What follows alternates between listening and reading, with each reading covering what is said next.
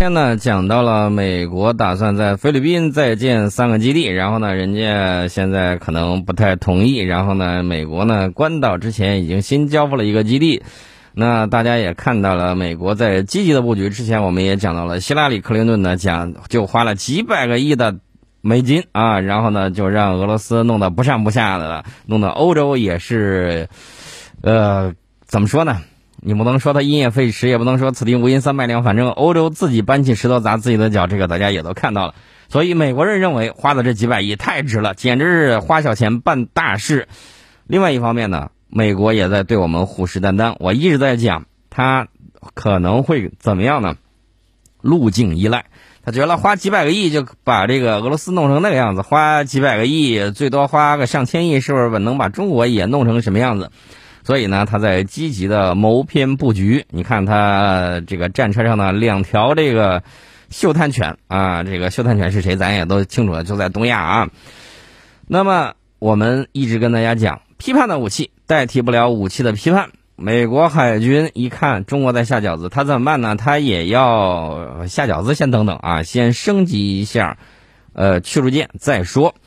美国海军呢，计划耗资一百七十亿美元，为二十艘阿里伯克二 A 型的驱逐舰换装新的雷达和电子战的套件，升级每艘船呢，大约需要一年半到两年的时间。新舰是要造的，然后呢，旧船也是要升级的啊。这个钱呢，当然小钱钱真心甜啊。备战，它它是备战啊，但是另外一方面。跟马匪打仗的这个胆子他是没有的，但是呢，他借机敛财的胆子不但有，而且很大。这个阿里伯克型的驱逐舰呢，说句实在话，也有一些老了。虽然它是美国海军的主力舰只，这是美国海军自一九八零年代末开始建造的一型驱逐舰。其中这个阿里伯克二 A 型驱逐舰呢，从上个世纪九十年代末开始建造，直到今天。这个驱逐舰呢，装备有上个世纪九十年代极其先进的电子对抗系统以及防空雷达。那么，在二十一世纪二十年代的今天呢，这种仍然在建造之中的阿里伯克型的驱逐舰就显得性能有些不足。这个船呢，它一方面它要看它的这个排水量，另外一方面呢，这个排水量确确实跟舰载武器有密切的关系。你有那么大的体积，你又能多装东西，但是有一点。呃，未必说它吨位越大，它性能就越先进。日本和韩国就是典型案例啊。这个我们之前讲过，我们不在此赘述啊。我们接着说这个美军的阿里伯克型驱逐舰。那么在过去几年里面呢，美国海军一直在制定一项为他所属的二十艘阿里伯克二 A 型驱逐舰换装诺斯罗普格鲁曼公司开发的 ANSLQ- 杠三二 V。七 Block 三型的电子对抗系统，以及雷神公司制造的 ANSPY- 杠六型防空雷达，以及换装洛克希德马丁公司开发的基线十宙斯盾作战系统的升级计划。也就是说，老瓶装新酒，然后呢，平台虽然没有变，这个性能呢，确确实实会得到一定的这种提升。那么，最终为阿里伯克二 A 型驱逐舰量身打造的升级计划呢，被美国海军称为 DDG Mod 二点零，也就是阿里伯克二 A 型驱逐舰加装新的电子战对抗系统，以及 ANSPY- 杠六型的防空雷达，以及基线十宙斯盾作战系统。它提升的啊，有电子对抗，有这个防空雷达，防空雷达当然可以扫描到更多的目标，同时处理更多的目标。还有什么呢？就是它那个宙斯盾啊，这个信息情报一体化作战系统，这个东西呢进行了升级。那么美国海军高层呢找了二十艘阿里伯克二 A，觉得这二十艘呢可能这个舰龄相对来说年轻一些，然后呢保养的状态也还不错，然后呢进行升级改装，这个成本呢是一百七十美元，七十亿美元啊。至于说这个成本到时候会不会花超了，我觉得大概率可能会花超。他们的这个改装是在哪儿呢？是在加利福尼亚州圣地亚哥的通用动力，呃，一个造船厂进行这个现代化的升级工程。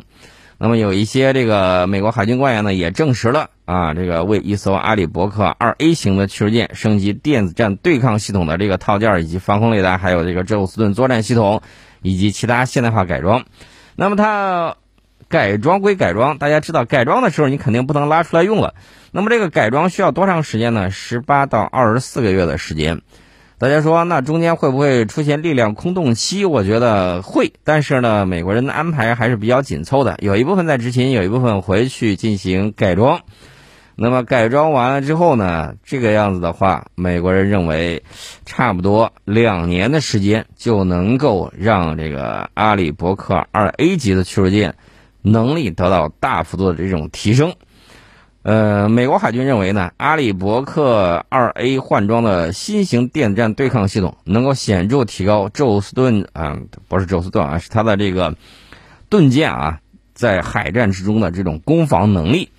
那么，美国海军呢，从一九七零年代以来就格外注重电子对抗系统的这种发展。它的那个 ANSLQ 三二已经发展到了第三代。在二零一五年的时候，美国海军呢曾经向诺斯罗普格鲁曼公司发布了一份价值为二点六七亿美元的合同，以完善第三代电子对抗系统的升级。呃，所以呢，美国人现在很清楚，就是要提升自身海军舰队的这种能力。那不言自明啊，这个针对的谁很明确。你说俄罗斯俄罗俄罗斯的那个航母还在船厂来回折腾呢，这个大家也都看到了。所以说呢，肯定不是针对俄罗斯，不是主要针对俄罗斯，因为俄罗斯的海军呢，相对来说还是要差点意思。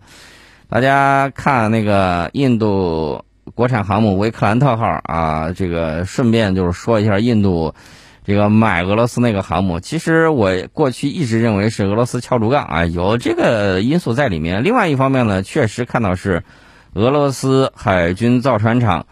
这个水平啊，确确实实不太令人满意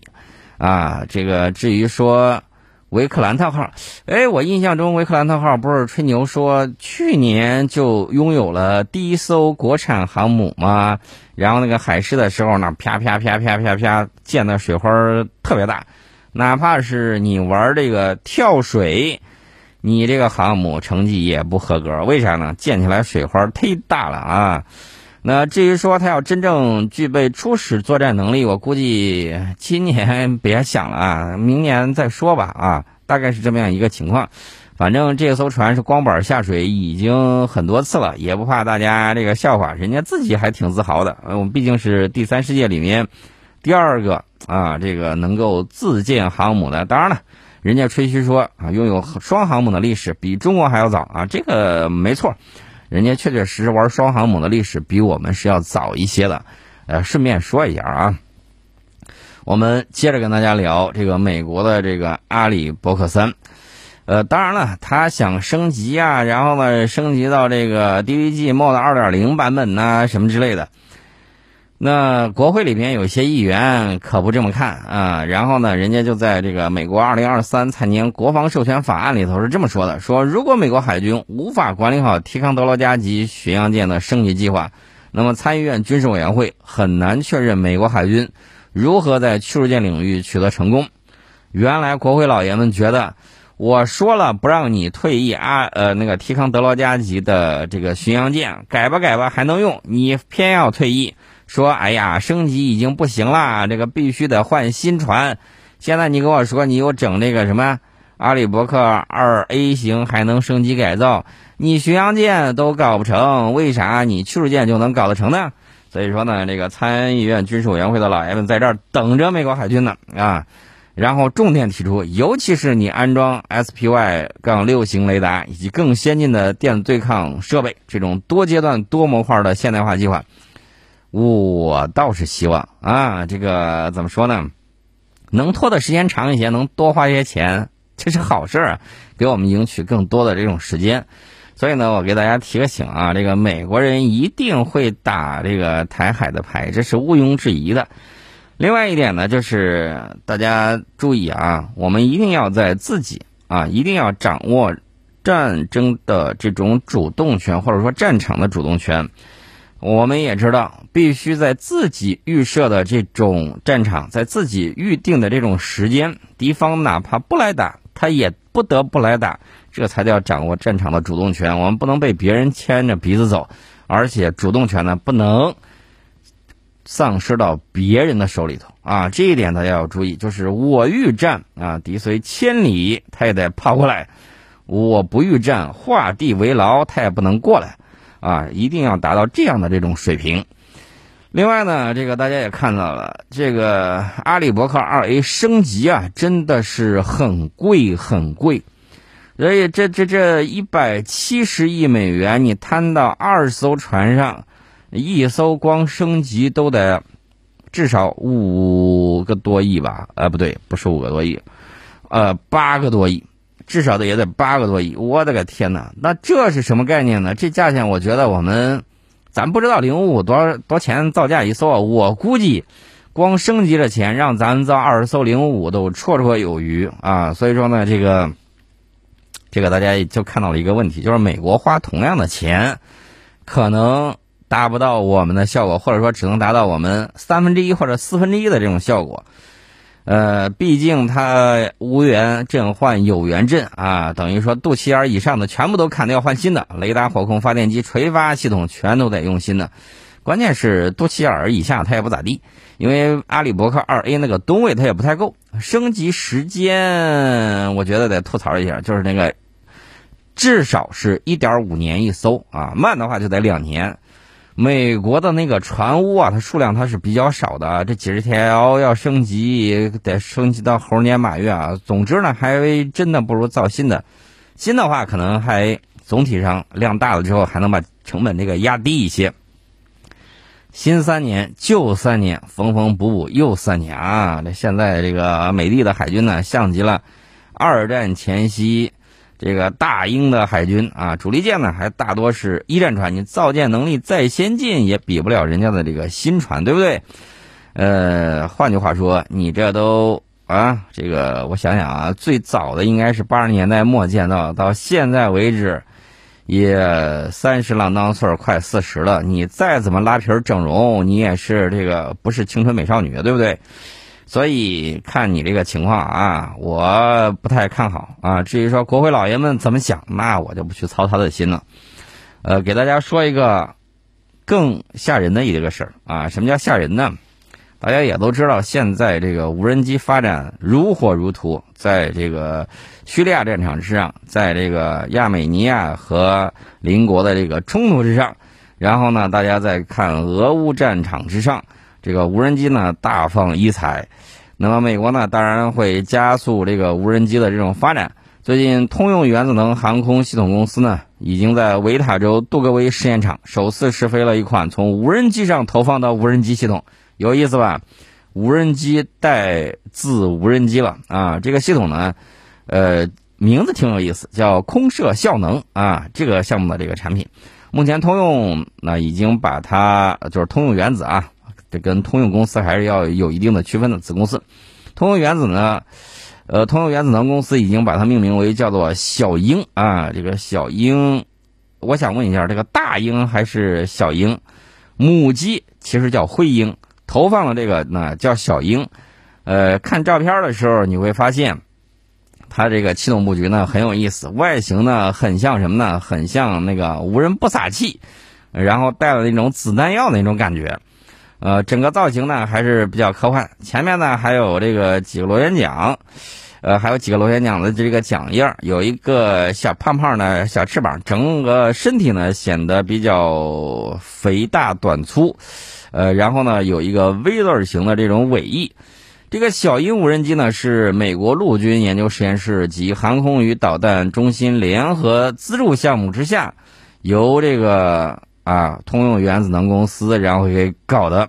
这是通用原子能下属企业啊搞的这么 MQ-1C 灰鹰无人机挂载并且试飞成功的这个小鹰无人机，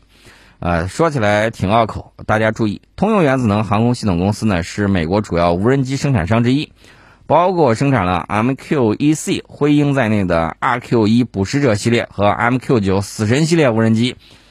尤其是死神系列无人机，这个大名鼎鼎啊，这个大家都知道。呃，现在告诉大家，它的母公司啊，它生产它的公司就是通用原子能航空系统公司。那这个公司生产的这个死神无人机呢，当然我们也知道，MQ 九也曾经在多次战役里面铩羽而归啊，也曾经取得辉煌的这种战果，这个大家都看到了。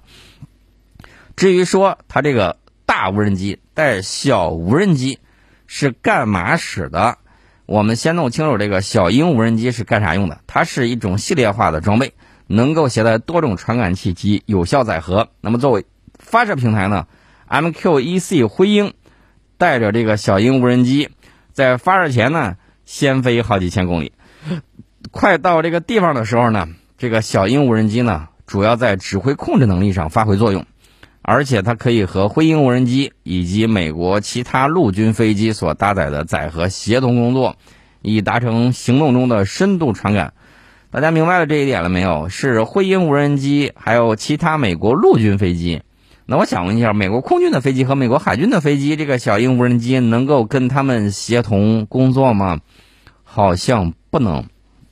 军种之间啊，要不得。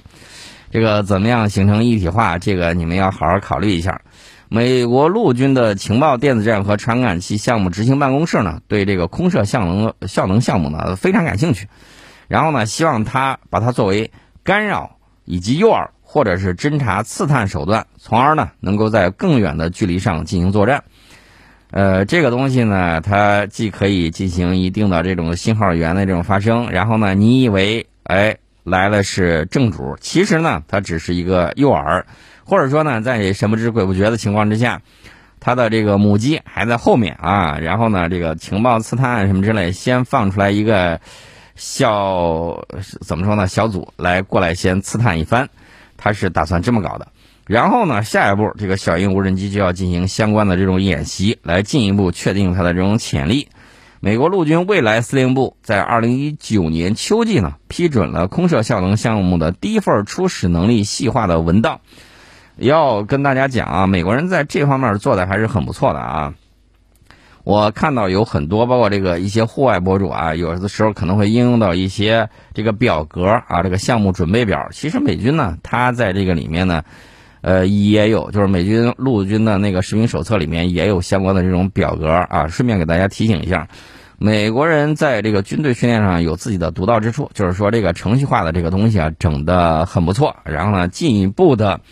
提升了它的这种规范化和这个可溯源性，所以这个美军在讲科学方面还是比较讲科学的啊。我指的是过去鼎盛时期，那现在有一些混乱啊什么之类的，一个就是政治对军队内部的这种反应，另外一方面呢也是什么呢？这个老大帝国到一定程度时期啊，这个大公司病，然后呢这个大企业病。到到这个国家里头的整个管理这种体制啊，各个方面出了问题，没有及时改革呀，都是一系列的这种问题啊。这种问题只要大到一定程度的组织架构都会出现啊，不局限于美国，也包括中国，也包括前苏联，也包括俄罗斯，也包括英国等等等等。所以说呢，这个大家一定要警惕啊，管理学上的这个东西。稍带说一下。这个空射效能呢，也是美国陆军未来垂直起降生态系统的一部分啊，这个是大家过去没有想到的。